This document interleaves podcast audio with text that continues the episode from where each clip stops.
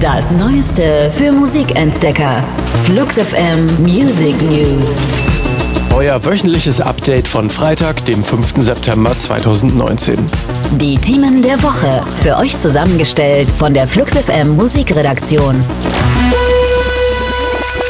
Björk hat ihr 2015er Album Vulnicura nochmal als Virtual Reality Experience herausgebracht. Wer Björk kennt, weiß, das wird bunt, schräg und schön. Die neu visualisierte Version besteht zum größten Teil aus den Videos, die sie schon als Björk Digital Exhibition in Museen auf der ganzen Welt gezeigt hat. Am Anfang des VR-Trips stand für Björk das Musikvideo zu Stone Milker, das sie mit einer 360-Grad-Kamera an einem isländischen Strand gedreht hat. Das ganze Projekt sieht sie als Vision einer zukünftigen Musikindustrie.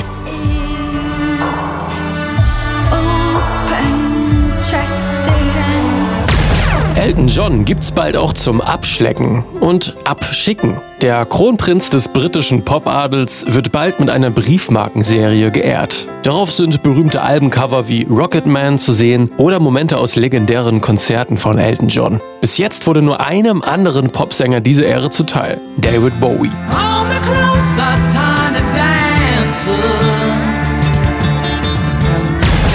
The Whitest Boy Alive spielen wieder Konzerte. Leider nur zwei im Jahr und es sollte Open Air sein. Am liebsten vor einem Sonnenuntergang. Außerdem dürfen die Shows nicht länger als eine Stunde gehen. Ihr müsst verstehen, Sänger Erland Euer hat's ja mit den Ohren. Wer also einen schönen Vorgarten hat und Lust, ein Whitest Boy Alive Konzert zu veranstalten, kann sich jetzt offiziell dafür bewerben. Weitere Infos hat die Band auf ihrer Facebook-Seite gepostet. Freedom is a possibility only if you're able to waren die Flux FM Music News.